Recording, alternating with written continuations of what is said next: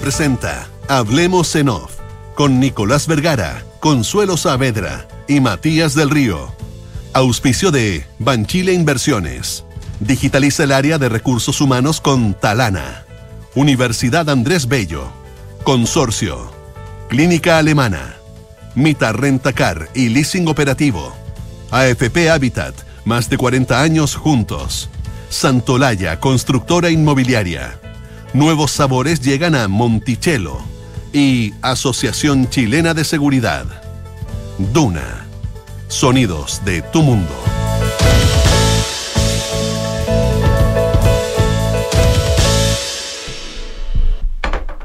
Muy buenos días, ¿cómo están ustedes? Son las 8 de la mañana.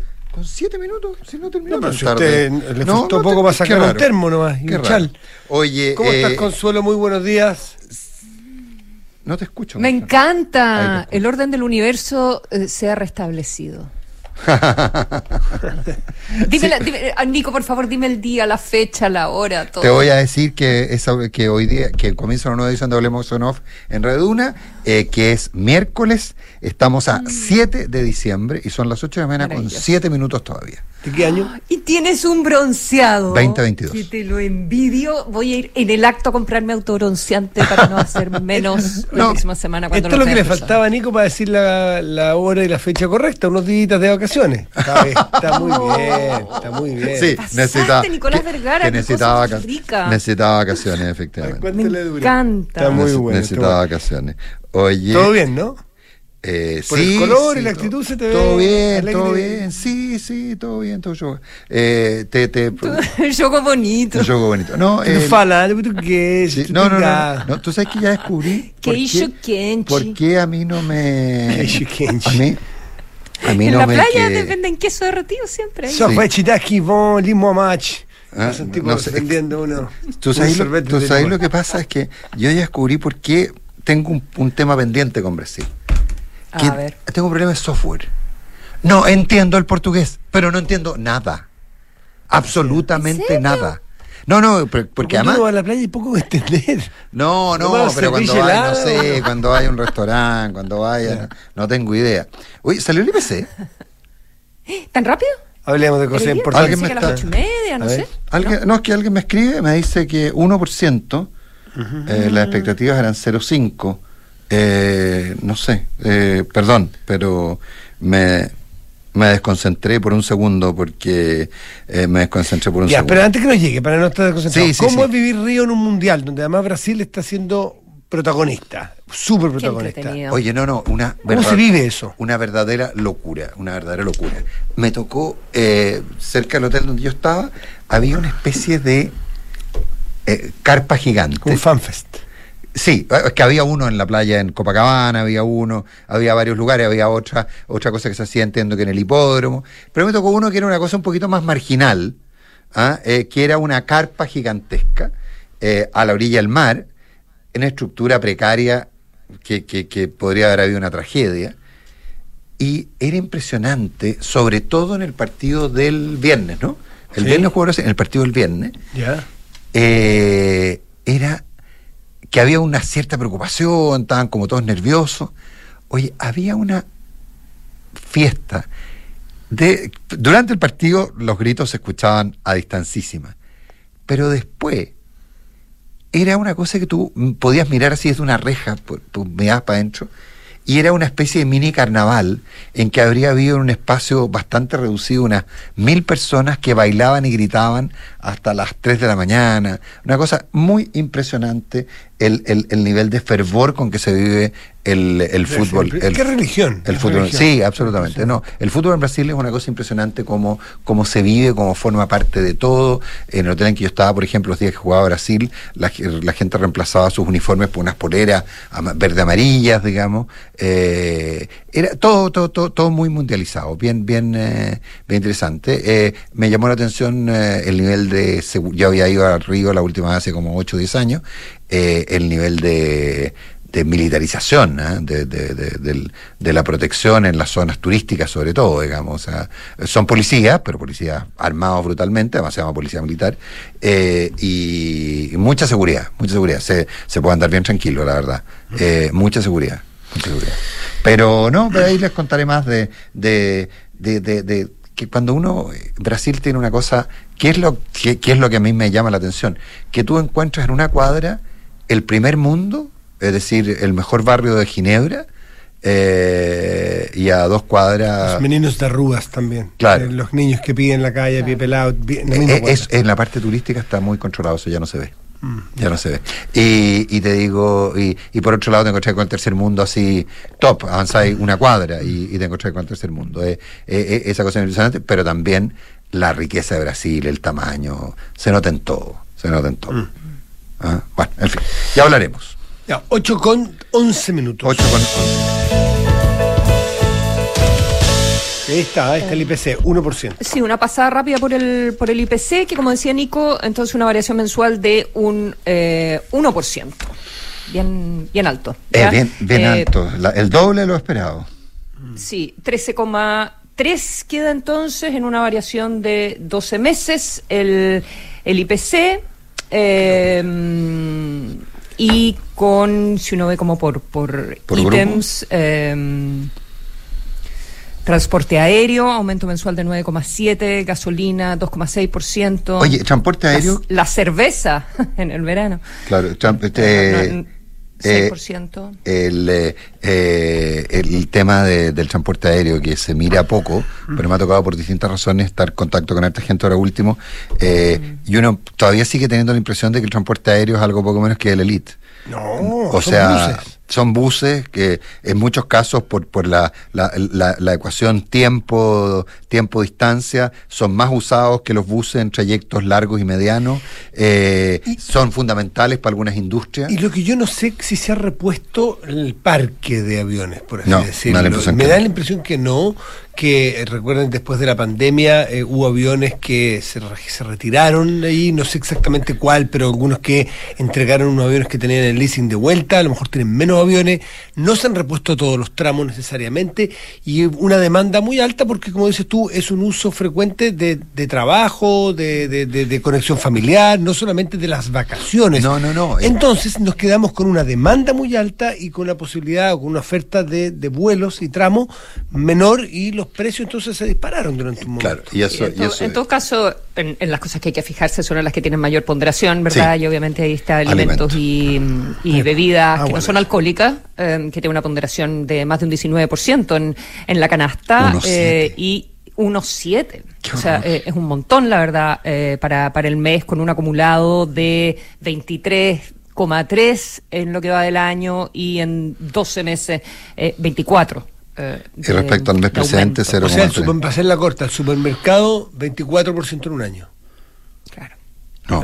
Es un poquito más amplio el supermercado, pero, pero es comida y bebida, digamos, Sí, no, no, 24% eh, un año. Claro, eh, o sea, es un número, es un número enfregado. Y bueno, y, y, y, y empalma absolutamente con el tema uno de la pauta nuestra, que, que es bueno, algo sabía el Banco Central. Eso, eso. Algo la sabía el medida Banco del Banco Central es con estos datos conocidos, procesados. Eh, teóricamente no. la medida hay- de no ampliar, de no aumentar más la tasa de dejarla en 11.75, ¿no? O sea, no, no bajarla. Acuérdate que la pre- todo, todo indicaba, la tasa, claro, el, el central, ¿qué es lo que dice? El central dice voy a mantener la tasa. Mm. Y además dice otra cosa en función de este resultado. La voy a mantener hasta que esté funciona, hasta que empiece a bajar la inflación. Yo cuando vi el comunicado dije, pero bueno, algo saben. Eh, Yo esperaba, era, y se acuerdan que yo era los optimistas respecto a que noviembre y diciembre iban a tener IPCs bajos eh, y que eso iba a mejorar mucho el resultado anual. Yo era de los que pensaba que era así, por, por, por razones más bien objetivas, pero estas no se dieron, digamos. Eh, y eh, y el, entonces el central lo que nos está diciendo es, es yo había quienes apostaban que el central bajaba la tasa. Yo creía que no. Pero me tocó estar en un par de, de reuniones con gente entendida en el tema que sostenía que el central empezaba su baja ahora. Empezaba su baja ahora. Eh, y- yo leí un artículo hace anteayer, no me acuerdo que nos firmaba, que era en abril aproximadamente las bajas de tasa, las bajas.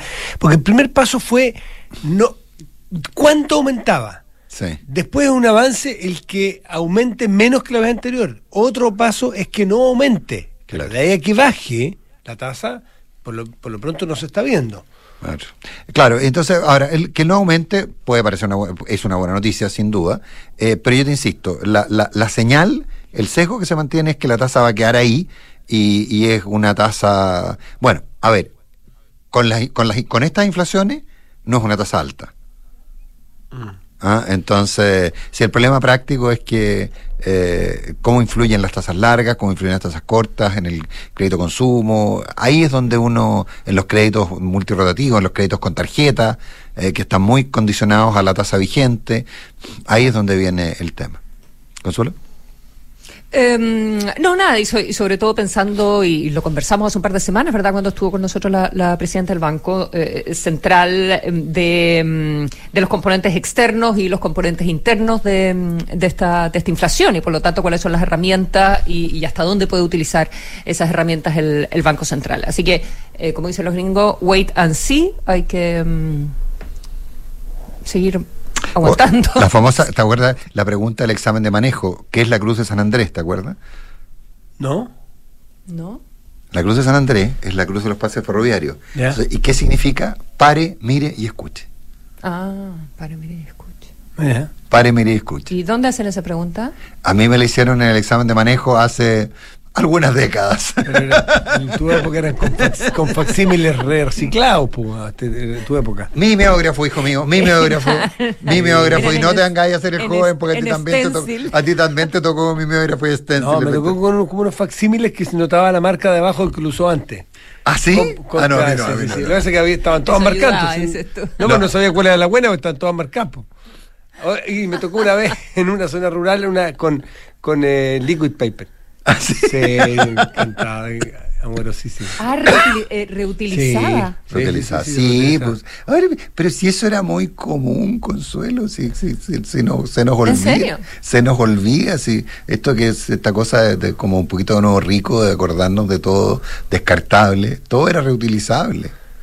Mm. Y particularmente las, las clases de el sacar carnet de manejar, que te acordaste tú, era, era un detalle muy menor. Volvamos, volvamos al carril, ¿ya? Demos la hora. estamos dando la hora, dices tú. 8 de la mañana con 18 minutos. ¿No se acuerdan de esas cosas? ¿Por qué no? Absolutamente. 8 de la mañana con 18 minutos.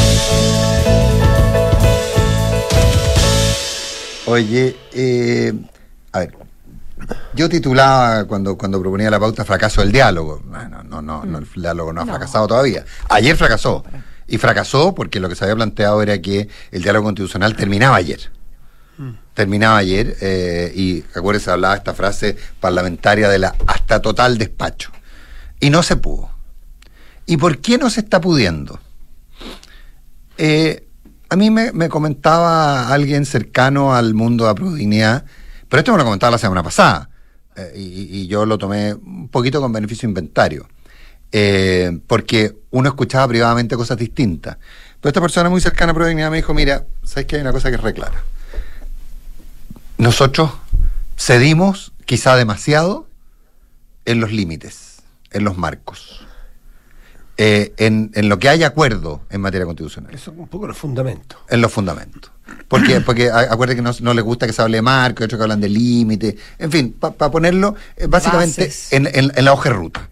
¿Sabéis qué? Entregamos demasiado. No negociamos bien. Derecho a la vida, derecho a propiedad. Derecho a la vida, derecho a propiedad. Lo que es verdad. Lo que es verdad Autonomía del Banco Central. En, o sea, en relación a Son bien amplios y van a dar para harta discusión de, interpretativa. Claro, pero, pero bien restringida. La, la interpretación es bien restringida. A eso es a lo que me refiero. ¿Ah? Entonces, eh, ¿cuál, es el, cuál, es, ¿Cuál es el tema? Que hay una sensación de, mira, esta cuestión tiene que ser por lo menos empate. Es decir, ya ok, perdimos en los límites, pero no, pero en la forma y en la composición, aquí se tiene que imponer nuestra idea. Esta cuestión tiene que ser empate, tiene que ser 1 a 1, no puede ser 2 0. Eso dicho es que es un muy buen punto el, que está el que estás planteando, porque cuando tú negocias varias cosas, eh, ¿estás partiendo de, de, cero cada vez o eh, tienes que contemplar eh, cómo fue tu performance en lo que se negoció anteriormente. Y que creo que eso es algo que no se ha, no se ha conversado eh, abiertamente. No, y no se ha ponderado en, la realidad, en, en, las posiciones negociadoras. Es como, es como, por ejemplo, a ver, las críticas que se le hicieron a, a Diego Ibáñez por su famoso tweet. Eh, ahora, ¿por qué le hacen esa crítica a Diego Ibáñez? Porque cada vez que alguien... Explica un poco, explica un poco el tweet. Eh, era un tweet en que él básicamente decía que la derecha quería quedarse con todo, quería controlar... Yo no me acuerdo el texto exacto, probablemente ustedes lo, ustedes lo tengan. Pero, pero era, fue, y que, y, además estaba Es que tenía, tenía una gráfica con eh, fotos. Tenía la foto en que salían Diego Chalpern y, y, y Francisco Zaguán. ¿Ah? No, no, era la negociadora del, de la UDI. Eh, ah, la Pepa Hoffman y Diego Chalper. Ah, entonces parecía como que los estaba poniendo a ellos, de que ellos iban a hacer la nueva constitución. Era, había una mezcla de imagen con texto. Ahora, mm. el, eh, ¿qué es lo que discutía yo con, con, alguien ayer sobre ese punto? Era, bueno, a ver, perdón un poco, está bien, o sea, reclamó todo el mundo, se ofendió todo el mundo y me decía, no es para tanto. No, si tiene razón, si no es para tanto, porque ¿qué es lo que estaba haciendo Diego Ibáñez? Esos twitters son para la barra propia. Eh, son gestos que uno le hace a su propio sector. El tema práctico es cuando los negociadores del otro lado, eh, Javier Macaya, Verbigracia eh, Francisco Undurraga, eh, perdón, eh, bien digo Pancho Undurraga o, otro, hacen esos gestos un poco su barra, son de inmediato repudiados, atacados, etcétera, etcétera. Entonces lo que hay aquí, lo que se plantea es una suerte de, de, que, de que finalmente se están midiendo todos con la misma vara. Eh, por lo tanto, ¿qué quiero decir con todo esto? Todo esto es política pura y dura. ¿Cuánto estoy dispuesto a ceder? ¿Cuánto estoy dispuesto a perder?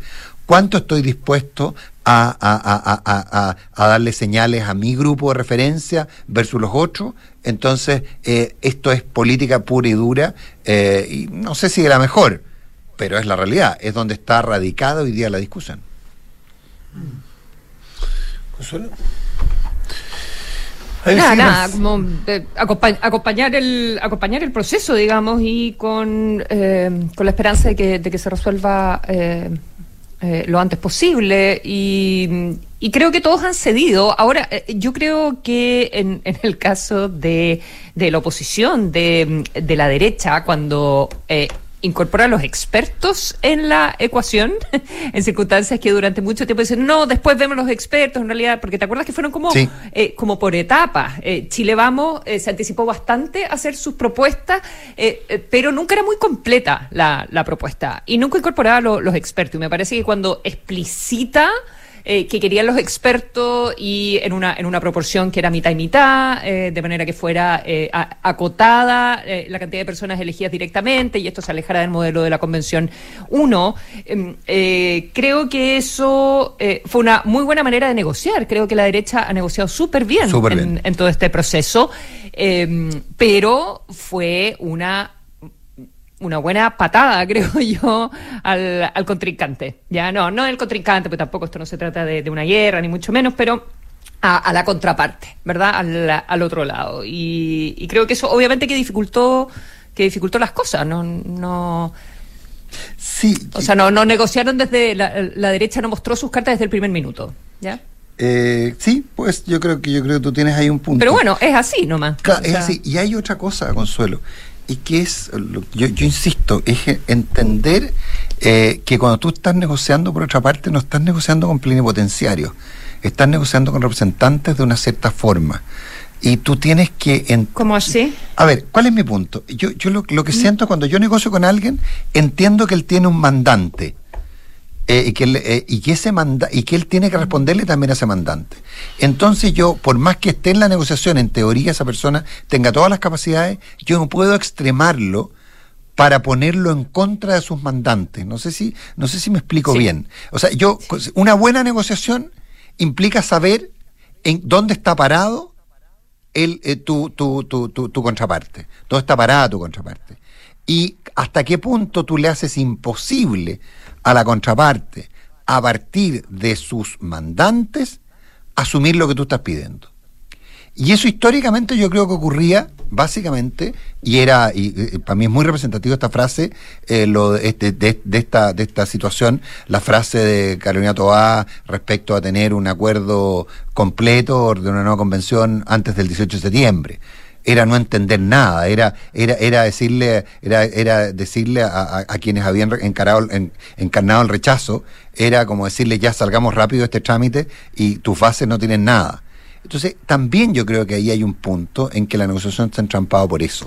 Eh, por, por, por no, no, no, no entregarle, no otorgarle a la contraparte algo que le permita ser más digerible a sus mandantes eh, lo que es percibido como una derrota.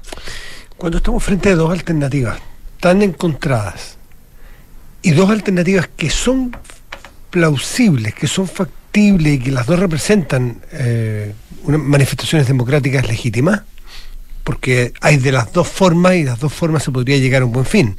No estamos frente a, una, a un camino aberrante y uno obvio, democrático y legítimo, ¿no es cierto? No, sino que son posturas razonables que cada uno tiene su gusto y sus preferencias. Cuando estamos frente a eso, yo sospecho que el, el problema es otro. El problema son muchas veces personales, muchas veces por, eh, er, por, por ganar el gallito, y a mí lo que me preocupa en eso es que es bien humano, a todos nos pasa frente a cualquier negociación, incluso cuando uno va en un paseo de curso o, un paseo a la playa con amigos, eh, digamos, hay, hay ciertas tensiones históricas, hay, hay referencias y hay rencillas. A mí lo que me sorprende de verdad, y porque, y porque me toca, igual que ustedes, eh, interactuar mucho con, con políticos bien intencionados y bien preparados, es la falta de sintonía con lo que pasa afuera. Es, es, porque una cosa es demorarte tres semanas, cuatro semanas, cinco, un mes. Llevamos noventa y tantos días y el país va por un carril total y completamente distinto. Entonces, cuando uno escucha frases como, bueno, nos levantamos después de 12 horas o 13 horas de negociación y seguimos mañana porque sabemos que la gente está expectante del resultado de esta reunión, decirle, aló, el país, repítame, repítame. Salimos y queremos hablar porque sabemos que el país está expectante, como diciendo, están los móviles de televisión y está la gente poniendo el despertador a las 12 de la noche para ver las noticias, a ver si llegaron a un acuerdo. ¿En qué país están viviendo? Lo que no quiere decir ni por 30 segundos que no me parezca importante. Que no sea importante. Claro, claro. no, no, no, por favor, eso sería frivolidad. Es súper importante y probablemente mucho más importante en el largo plazo que los temas de la actualidad. Pero siento que están encapsulados. no sé si es ese edificio el que les hace mal. Eh, encapsulados, eh, viven, eh, es el gran hermano el de los políticos en algún momento. Es, es una red social, es el sesgo de autoconfirmación. Salen y hablan, y hablan con los mismos que están afuera. Esto me consta. Los que están adentro de la mesa salen para afuera por turnos y le van informando a sus bases lo que está sucediendo y van recibiendo feedback y entran con ese feedback a la mesa pero llaman a otros del gran hermano que están afuera. Era como, ¿te acuerdas tú? Los, comodines, el comodín de llamar hacia afuera. Pero ¿dónde está la sintonía con lo que está sintiendo y pasando en el Chile de todos los días? Eso a mí me complica mucho porque además empieza a perder tracción la importancia que tiene una constitución y una buena constitución. Eso para partir. Y después, a mí lo que me complica mucho es ver cómo Merkel se va a subsanar el tema de los expertos. ¿Quién dice que es experto? ¿Quién va a dar el ISO 9000 sobre los expertos? ¿Quién va a ser bueno, experto? Bueno, de, eso podemos conversar eh, con, en la entrevista que tenemos. O sea, pues, acuerda que queríamos en este caso hablar básicamente de lo Ese experto va a estar ahí con libertad de acción y libertad de conciencia y libertad de cátedra, por decirlo así, si que fuesen catedráticos, o van a estar en representación de un cupo. Va a poder como el juez ad hoc de Bolivia votar a favor de Chile 15-1 porque él es un juez ad hoc, pero tiene que responder a sus principios y a sus conocimientos jurídicos en la Haya, para mm. una analogía, o va a tener que votar exactamente como vota todo su piño en un, en, una, en un principio constitucional que se vote. Entonces, no sé, a mí me sigue pareciendo que es 100% electo con expertos adentro, listas nacionales que están planteados hace tanto tiempo, parece poco, poco sexy, pero parece razonable, o una de las cantidades razonables. 8 de la mañana con 29 minutos. Yo creo que defraudaríamos a nuestros auditores si no le destinamos un par de minutos por lo menos a Cristina Fernández de Kirchner. Más ah. bien a la condena a seis años de inhabilidad para ejercer cargos públicos que sufrió ayer, que recibió ayer en primera instancia. Sí, pero como Argentina tiene no solo al mejor jugador del mundo, sino al mejor guionista del mundo, eh, en, el, en, en, la, en, la, semana, en la semana que, que se espera un fallo contra la autoridad civil, o sea, es el fallo más fuerte, más importante contra una autoridad civil en la política de En ejercicio, en, ejercicio. Porque con expresidentes hubo cosas. Claro, en, la política argentina, esa misma semana se sabe, por las razones más puras, más, más, más, qué sé yo, más turbia, lo que sea, pero de un hecho que es verídico, de un viaje de un grupo de jueces con miembros o con gente cercana a uno de los grupos empresariales periodísticos más contrarios al gobierno, Clarín. que es Clarín, con miembros del gobierno local, que es gobierno de la oposición, y con algunos activistas y algunos ¿cómo se puede decir? Alguien que hace alegato de pasillo. eh, Lobista. Un lobista del kirchnerismo en los tribunales de justicia. O sea, una carbonada que. No, no, no, no, guarde. no, carbonara, Eh, más bien. en, un viaje, en un viaje al sur con jueces, eh, con jueces que están, eh, eh, que, que- que, por ejemplo, iba juez que está viendo el caso Nisman, eh, donde está siendo investigada la misma presidenta. O sea, disculpen la carbonada y el enredo, pero es el mejor guionista del planeta Y agregan el medio mundial.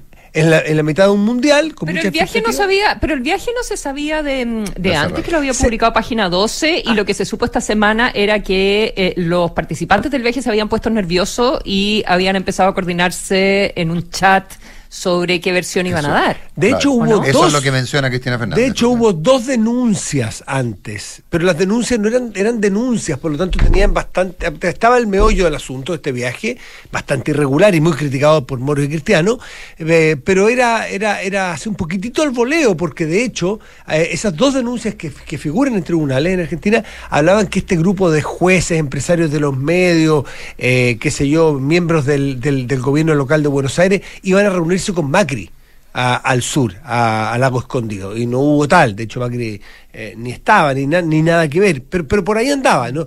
Lo curioso es que el presidente de la República revela información que proviene de espionaje irregular. Total. Y, y con total desparpajo, digamos. Y lo hace porque dice que los medios de comunicación no lo van a publicar. Los medios de comunicación no publican. Eh, No pueden, eh, no pueden publicar eh, resultados de espionajes irregulares porque eso atenta contra la libertad y las garantías de las personas en los países. Y al presidente de la República esas garantías le importaron muy poco y nada. Bueno, en fin, volvamos al caso Vialidad, que la presidenta la tienen con una condena en primera instancia de seis años y que le faltan dos instancias por lo menos, y que ella ha prometido, porque podría, eh, que no va a ir a las elecciones de ningún tipo el próximo año. Y podría porque en Argentina tú tienes que tener doble condena para que te impida ir a una elección. Por lo tanto, solo con esta condena en primera instancia, la, la vicepresidenta Fernández podría ir a, no, una, a una reelección. Mm, mm. Fue súper vehemente, que fue el término que ella, que ella utilizó en, en el discurso que hizo o en la alocución, a- a- alocución que, que hizo.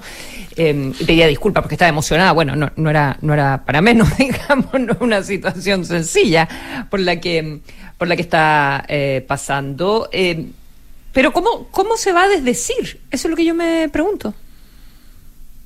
No me imagino que ella realmente se vaya a su casa en diciembre No, si esto se año, llama, que esto que tiene, planteó. esto, tiene, esto tiene un nombre en Argentina, se llama Operativo Clamor. Eh, La gente salga a las calles. Que la ¿Qué gente salga a la calle a decirle, no, Cristina, reconsidera Ah, tu el decisión. clamor popular. Se llama Se Operativo, llama Operativo Clamor, está- está Operativo Clamor, está- es una frase que está acuñada, ya, eh, se, se llama... Eh, El pueblo lo pide. el pueblo lo pide, ¿ah? el pueblo lo pide, Claro. eh, eh, este se llama Operativo Clamor. Eh, Y eso es lo que ya está. Y eso, le, eso le daría seis años más, hasta el 29. hasta el 29. De fuero, Eh, independ- independiente de que eh, si es que esto escalara hasta la Corte Suprema, imaginemos que, que perdiera, en una de esas se resuelve de otra manera en instancia, en las instancias anteriores de apelación. eh, pero eso de todas maneras, si es que ella tiene un cargo, no va a la cárcel, queda, queda con fuero, aunque esté condenada, ¿verdad? Sí, lo que pasa es que hay un elemento que se menciona poco y que es el resultado electoral del próximo año es muy relevante. ¿Por qué? Porque existe la posibilidad del desafuero. Y eso y ese desafuero lo plantea el Parlamento. Y por lo- y hasta ahora es impensable un parlamento en el cual eh, el peronismo no tenga la mayoría suficiente, como porque además entiendo que es por quórum calificado, eh, que no tenga la mayoría suficiente para evitar el desafuero. Entonces, ¿qué es lo que pasa? Un desastre electoral podría, y tal vez Cristina en su infinita habilidad, eh, dice, no voy a ir a un cargo de elección para que no parezca que estoy tratando de eludir a la justicia, eh, porque teme que el resultado electoral sea distinto.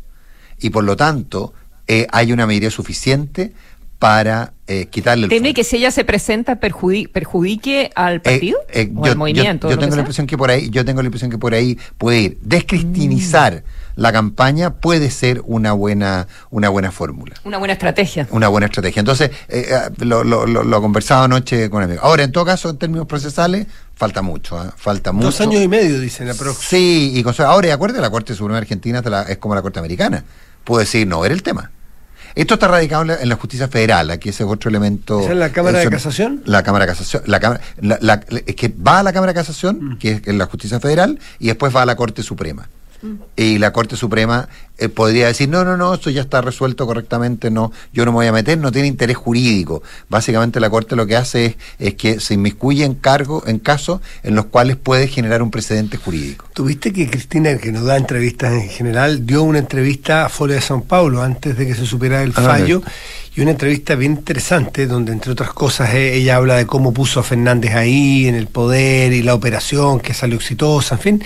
Eh, y hay, una- hay un desliz lingüístico en que le preguntan, bueno, en portugués le pregunta la niña, eh, te voy a traducir tú que no entiendes portugués. Claro. Le dice, y el, y el- y el- No entiendo. y el presidente Fernández y Alberto, no, no, no, no, no, no, no quiero hablar del presidente, dice, menos fuera de nuestro país, no quiero hablar de él.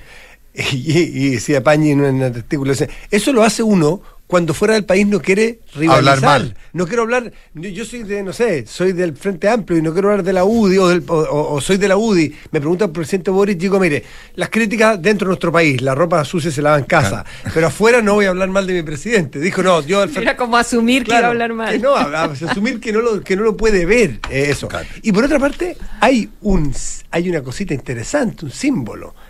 Cristina está lulizando Sí, su caso. Eh, y de hecho, vean ustedes cómo tuitea el grupo de Puebla, todos con Cristina, eh, y ahí está todo el grupo de Lula, acuerdo el Dilma, tema del, del- Cristina. del famoso lawfare, etcétera. el lawfare, Oye, un último punto, porque ya tenemos al entrevistado. eh, que- los bolsos con plata no sé dónde quedan en este Lofer. No. sé, si- no sé dónde quedan. no, lo inventó Mañeto. No, no sé dónde están eh, t- todos esos dobles fondos, esas murallas llenas de dólares, esas, esas bo- bóvedas con plata de los Kirchner eh, y, los y los No, hoteles de y, y, perdón, y los dos mil millones de dólares y tantos de patrimonio, no sé dónde quedan. y, la- y la- y las eh, y, y las obras las obras adjudicadas pagadas y no construidas Mm. A un íntimo amigo que nunca había hecho una obra de nada, De como el Lázaro claro, Báez, entonces, en pero fin, que te- y que nunca oye, más hizo ninguna después de oye, salir los Kirchner del gobierno. oye un, pequeño detalle un pequeño detalle a propósito de Alberto Fernández que, que tiene la obse- una obsecuencia curiosa digamos eh, cuando él dice se ha condenado a una persona inocente ustedes se imaginan a un presidente de Chile Tremendo. diciendo algo así a cualquiera ¿eh? Al presidente Piñera, al presidente Boric, diciendo algo así. Tratando así al Poder Judicial. tratándose- o sea, primero que nada, yo no me imagino ninguno diciendo algo así. Y si lo dijera, la reacción sería impresionante. Sí. Probablemente. Que mafia, ¿eso? La mafia. Un Claro. presidente hablando de que el, que el Poder Judicial es una mafia. Sí. Es una cosa que realmente pone los pelos de punta. 8 de la mañana con 38 minutos. Suma a tu equipo los más de 2,7 millones de trabajadores que ya son parte de la mutualidad líder del país de una con la H, Asociación Chilena de Seguridad. Ahorra tiempo y costos en la gestión del área de recursos humanos. Con Talana, dedícale más tiempo a tu equipo. Conoce más en talana.com. Suscríbete a MitaGo y recorre la mejor temporada de tu vida en un cero kilómetro con todos los trámites incluidos y muchos más beneficios para ti. Elige tu plan con el plazo, kilometraje o flexible y disfruta además acumulando millas. Nuevos modelos 2023 ya disponibles. Suscríbete en mitago.mita.cl. La Universidad Andrés Bello está comprometida con la promoción del deporte para la formación integral de las personas, siendo la casa de estudios que más deportistas de alto rendimiento presenta en los Juegos Panamericanos y, Pana, y para Panamericanos de Santiago 2023. Universidad Andrés Bello Calidad, compromiso, orgullo. Porque un buen inversionista busca números y no palabras, decídete hoy por un departamento Santolaya, solo 5% de pie en hasta 36 meses de plazo y cuotas desde solo 112 mil pesos. La oferta corresponde al proyecto Sueña Toesca, departamento 108. En AFP Habitat llevan más de 40 años trabajando para entregarte el mejor servicio. No lo perdamos. AFP Habitat, más de 40 años juntos, haciendo crecer tus ahorros. En Mita Rentacar y Leasing Operativo somos mucho más que autos para disfrutar. Somos mucho más que flotas para las industrias que mueven el país. Somos servicio de excelencia y seguridad. Somos innovación y cuidado por el medio ambiente. Además, somos referentes en la movilidad para empresas de norte a sur, como también para las personas que hacen de su vida un constante movimiento. Mita Rentacar. Elige tu destino. Nosotros te llevamos. Visítanos en mita.cl. En la Asociación Chilena de Seguridad abrimos nuestras puertas para entregar salud no laboral a la comunidad. ¿Y si me duele la cadera y estoy en FONASA, igual me podrá atender el H? Sí, puedes. Conoce nuestros servicios disponibles en h.cl slash salud. Asociación Chilena de Seguridad. Nadie cuida mejor a los trabajadores de Chile y sus familias. Servicios disponibles solo para mayores de 18 años. Las mutualidades de empleadores son fiscalizadas por la Superintendencia de Seguridad Social. www.suceso.cl Digitaliza tu área de recursos humanos con Talana, la más completa y robusta plataforma para la gestión de personas. Ahorra tiempo y costos, gestiona los turnos de tu equipo, firma digitalmente, calcula remuneraciones, establece y cumple objetivos y encuentra el talento ideal para tu empresa. Todo desde un solo lugar. Únete a las miles de empresas que ya han digitalizado su área de recursos humanos con Talana. Conoce más en talana.com. Maca, tanto tiempo, paseando con los niños también. Hola, Fran. Sí. Qué rico, te veo súper bien. La verdad es que sí. Mira, ahora ando más tranquila desde que tengo el seguro de salud oncológico de consorcio. Me brinda protección especializada y lo mejor, lo contraté simple y rápido por internet. Contrata un seguro de salud con protección especializada en el tratamiento de cáncer desde 8,660 pesos mensuales. Conoce nuestro seguro oncológico y protégete ahora. Solicítalo online en consorcio.cl. Valor calculado en base a UF 1 del 11 del 2022. Esta información es resumen de las condiciones generales del POL 3 2017-0050. El riesgo es cubierto por Consorcio Seguros Vida. Precio para personas entre 18 y 54 años. Infórmate más en consorcio.cl. Comprometidos con la promoción del deporte para la formación integral de las personas. Universidad Andrés Bello será la casa de estudios que más deportistas de alto rendimiento presentará en los Juegos Panamericanos y para Panamericanos Santiago 2023.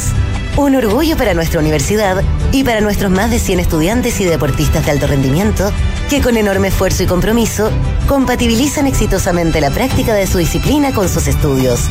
Universidad Andrés Bello. Calidad, compromiso, orgullo. ¿Aló, amiga? Pucha, no voy a alcanzar a juntarme. Vine a hacer un trámite y la fila está larguísima. ¿Te ha pasado? Elige Habitat. Más del 82% de nuestros clientes están satisfechos con el servicio recibido por nuestros canales de atención. En AFP Habitat llevamos más de 40 años trabajando para entregarte el mejor servicio. No lo perdamos. Defiende tu libertad de elegir. AFP Habitat. Más de 40 años juntos, haciendo crecer tus ahorros. Termina el año con números azules. Haz hoy una gran inversión. Aprovecha departamentos con hasta 26% de descuento y muchas oportunidades más. Santolaya Constructora Inmobiliaria. 40 años de experiencia que dan confianza y aseguran calidad.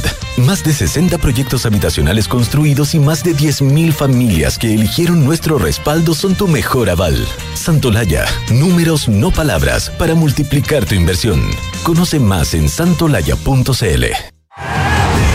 Il Bolo regresa a Chile con nuevo disco dedicado al maestro Ennio Morricone y su gran banda sonora. Il Bolo Live in Concert Tour. Viernes 3 de marzo, 21 horas, Gran Arena Monticello. Entradas por topticket.cl. Il Bolo Sings Morricone. La entretención está aquí. Descúbrela en granarenamonticello.cl. Descarga y usa la aplicación Mi Inversión. Con ella podrás realizar operaciones en cualquier momento del día, revisar el comportamiento de tus inversiones en línea y acceder a recomendaciones y alternativas de inversión de forma 100% digital desde tu celular. Hasta cliente hoy mismo en banchileinversiones.cl. Banchile Inversiones. Inversiones digitales para todos. Transforma la data en información y la información en oportunidades. Ahora podrás medir, controlar y gestionar el consumo energético de tu empresa de manera amigable y transparente. Presentamos la nueva sucursal virtual para clientes Colbún. Más que información, un panel de control. Accede desde colbún.cl. Sumemos valor, sumemos energía. Colbún. Hablemos en off. Nicolás Vergara, Consuelo Saavedra y Matías del Río están en Duna. Y si buscas un seguro de salud 100% pensado en tu bienestar, cuenta con nosotros, conoce las coberturas del seguro de accidentes, enfermedades graves y oncológicas, todos con contratación 100% online. Solicita en consorcio.cl. Il Bolo presenta en Gran Arena Monticello su nuevo disco Il Bolo Sings Morricone, dedicado al gran maestro Ennio Morricone. Recuerda, Il Bolo el viernes 3 de marzo en Gran Arena Monticello. Monticello, apuesto, te va a gustar. Necesitas hacerte exámenes de laboratorio clínico en clínica, Alemana. Cuentan con 11 unidades de toma de muestra en distintos puntos de Santiago, como Plaza Gaña, El Golf, Huechuraba o Nueva Providencia. Y de más en clínicaalemana.cl. Si es tu salud, es la alemana. Cotizar para el futuro siempre es bueno y complementarlo con APB es mucho mejor. En Banchile Inversiones quieren que conozcas la importancia del ahorro previsional voluntario. Ingresa a banchileinversiones.cl, infórmate y comienza tu APB ahora. Son las 8 de la mañana con 46 minutos, hablamos en off en Radio Tuna. ¿Y presentamos a nuestro invitado? Claro, Rodrigo de la O, abogado, profesor de Derecho a la Católica, ex ministro suplente del Tribunal Constitucional de Chile. Rodrigo, ¿qué tal? No es primera vez que estás con nosotros. Buenos días. Hola, Rodrigo, ¿cómo estás? Hola, eh, hola Consuelo, Matías, hola, Nicolás. días. Muchas gracias. Vamos a hablar de relojes de arena. Eso. Es verdad. A ver, dale. bueno, algunos podrían decir que los tiempos y las conversaciones constitucionales avanzan como un reloj de arena, no sé qué velocidad, digamos, pero, pero es, parte del, de lo que sea. O, yo me imaginaba esta, este, como un doble embudo también. Bueno, es bien interesante porque de lo que queremos conversar contigo, eh, eh, Rodrigo, es eh, en medio de todas las conversaciones de cómo, cómo definir la manera en que se va a a discutir una, una, nueva constitución, tú, tú, tú presentas esta, esta idea de cómo, cómo, estructurar, ¿verdad? ¿Con qué etapas estructurar en esta imagen del reloj de arena? A ver si nos puedes contar un poco. Sí, bueno, lo primero, eh, la idea no es mía, esto es una acumulación de un acervo, digamos, intelectual basado en evidencia empírica que se ha recogido en los últimos, yo diría, casi 15, 20 años de muchos procesos eh, constituyentes alrededor del mundo, desde países como Suecia, digamos, hasta Sudán y todo lo que hay em, entre medio. Hay, hay estos dos valores, digamos, que son muy importantes para para eh, eh, el éxito de un proceso constitucional y que, y que el producto sea eh, relativamente bueno, que es esta validación democrática, ¿no? ¿Ah? y que tenga cierta ascendencia en la ciudadanía, y por otro lado, de que esté dotado de la em, expertise ¿ah? o conocimiento técnico necesario para, para, para producir eso.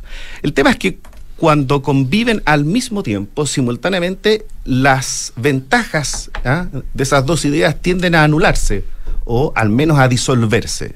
Porque, porque no conversan en las mismas frecuencias. ¿ah? Cada uno responde a lógicas distintas. Probablemente eh, la persona electa le va a hablar más, ¿no es cierto?, a su electorado, a su constituency, ¿no es cierto?, a su, eh, eh, a su partido o a su coalición que lo designó. El técnico probablemente estará más preocupado de hacer ese, ese punto eh, eh, jurídico, que sea eh, de una taxonomía precisa, ¿no? Entonces, esa conversación, si, está llevada en un, en un, en un plano igual, no, no anda bien. Es como tener dos equipos muy buenos, pero jugando a deportes distintos. ¿ah? Yo puedo tener un equipo de fútbol, otro de rugby, jugando básquetbol, probablemente no, no anden dentro eh, eh, de la misma frecuencia y por lo tanto el partido no se logre desarrollar de manera óptima.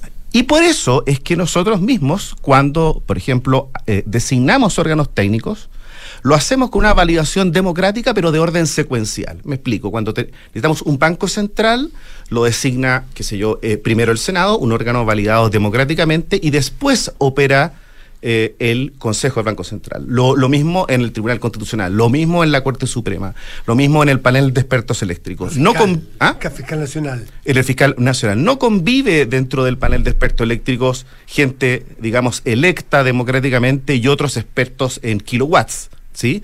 No, no están dentro de la misma sala, sino que hay un orden secuencial. Y eso porque cada uno responde a momentos distintos. Bueno, en, los procesos constituyentes lo que se ha podido identificar desde el punto de vista, eh, como decía ya, de la evidencia, es que eh, eh, el diseño que podría recoger lo mejor de cada uno de esos mundos es una participación amplia al principio y por eso el modelo del reloj de arena o doble embudo, en este caso sería nuestro plebiscito de eh, entrada, luego esto se va cerrando y lo que se podría pensar, por ejemplo, es una elección de lo que en el derecho comparado se llama electores. ¿ah? Simplemente que se elija en proporción matemática exacta o aritmética, deberá decir, ¿ah? a número de habitantes que hay, por ejemplo, en cada región para darle ese componente de descentralización. Por ejemplo, si Valparaíso tiene el 10% de la población eh, nacional, elija el 10% de ese cuerpo electoral. ¿no? Ahí hay una validación eh, democrática. Y que tengan el único propósito y el único efecto de designar, por ejemplo, a los expertos que lo van a hacer por supuesto hay que conocer a los expertos de antes. Eh, previamente. Exacto, no, no, no aparecer con sorpresas, digamos, que, ah, oye, mira, yo voté por este sector y me eligió a este otro. Así como, por ejemplo, en la presidencial norteamericana, todos saben que si yo voto por tal elector, mm. va a votar por tal presidente. Bueno, aquí si se eh, eh, designa a un técnico, tiene que estar registrado o adscrito, digamos, a un determinada, una determinada coalición desde antes. ¿Y ese elector es un partido o una persona? Ese elector puede ser, o sea, es, es una persona, pero que está dentro de una lista de un partido o de una coalición. Así han funcionado por lo menos em, afuera. ¿Y para qué votarías por el elector si ya sabes a quién va a elegir el elector? Porque te da la proporción. Eso es lo importante te da la proporción exacta. Por ejemplo, si yo voto por 100 electores, ¿sí? Para que elijan luego, qué sé yo, a 50 expertos, tú tienes una masa más, más grande de representación que y el, y el experto no necesariamente es local.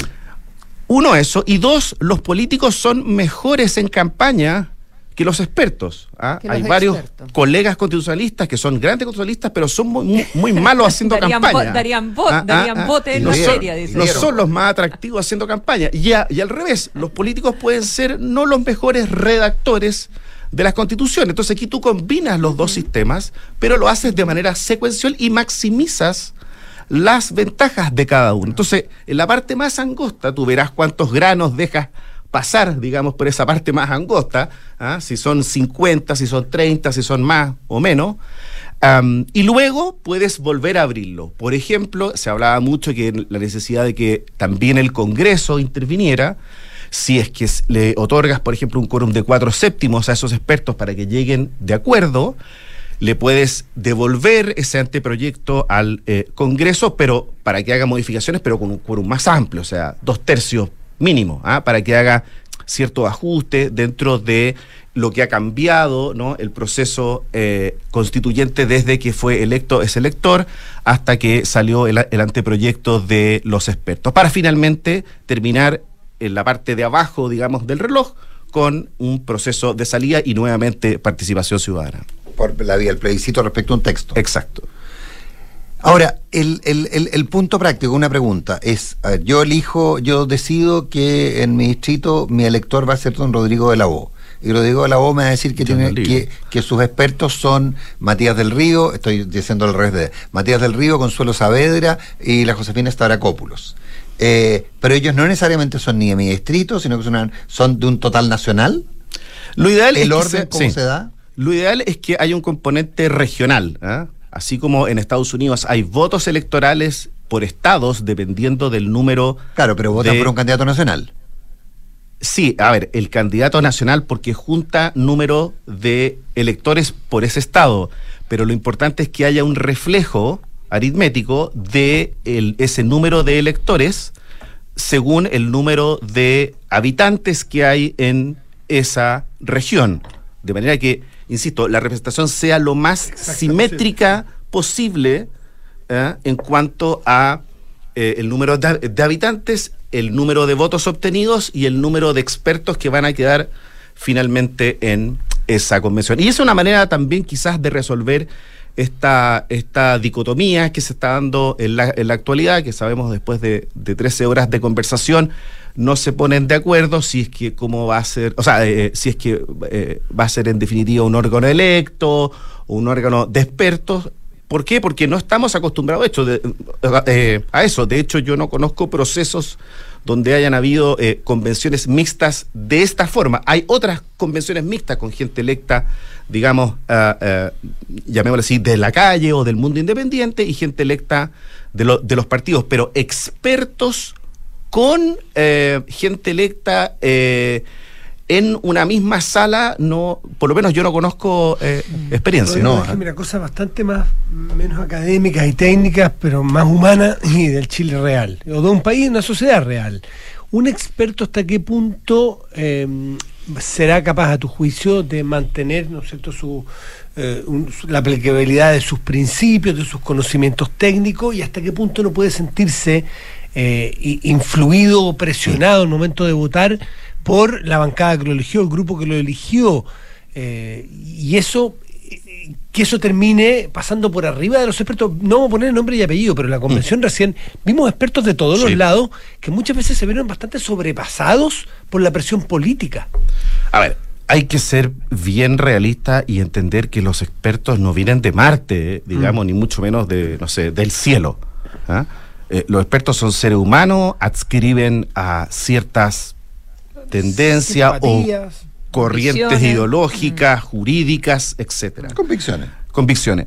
El tema es que hablan un lenguaje común. Es mucho más fácil ponerse de acuerdo entre técnicos, probablemente porque hay una taxonomía común. Uno podrá tener, no sé, una junta médica, si tú tienes que hacer una operación al cerebro entre neurocirujanos, al menos hablan el mismo idioma común, no dirán enfermedades, sino patologías, etcétera, porque hablan un mismo idioma. Hay mucho menos costos de transacción en ponerse de acuerdo, no sé, qué es la soberanía, qué es la república, qué es la democracia, porque son conceptos que están dentro del derecho político, dentro del derecho constitucional, y uno se pone bastante menos creativo. De hecho, a mí me llamó mucho la atención eh, un par de gafs que hubo ahí en, en- en los nueve puntos, digamos, de los denominados bordes, en cuanto a esto, eh, que Chile era un Estado de derechos.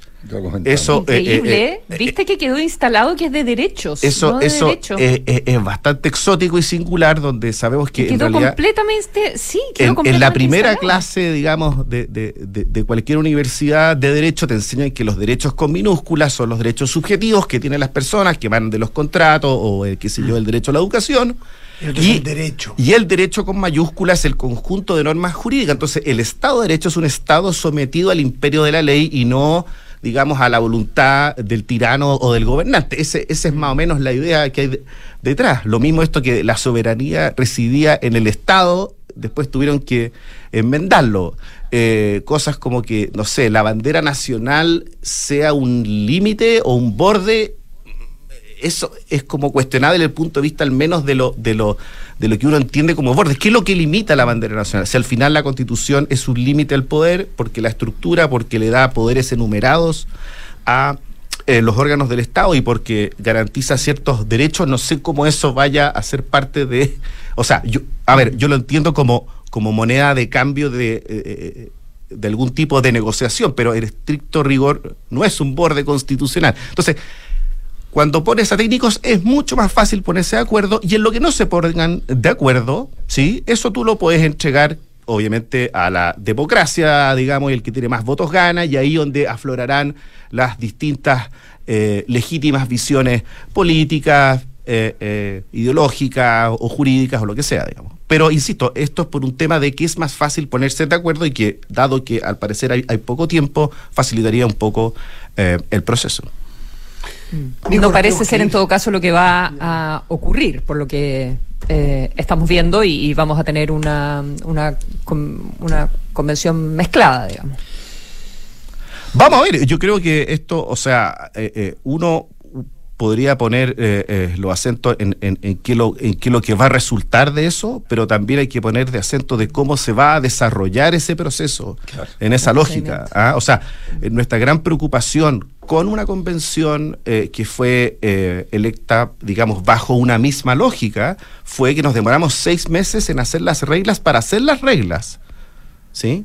Entonces, también hay que tener eso en cuenta en un eh, eventual nuevo proceso. La primera vez pasó más rápido. Le tengo que agradecer a Rodrigo de la O. Rodrigo es doctor y profesor visitante de Derecho Constitucional comparado a la Universidad de Chicago y es abogado y jefe del área de Derecho Público del Estudio Morales y Besa para presentarlo correctamente.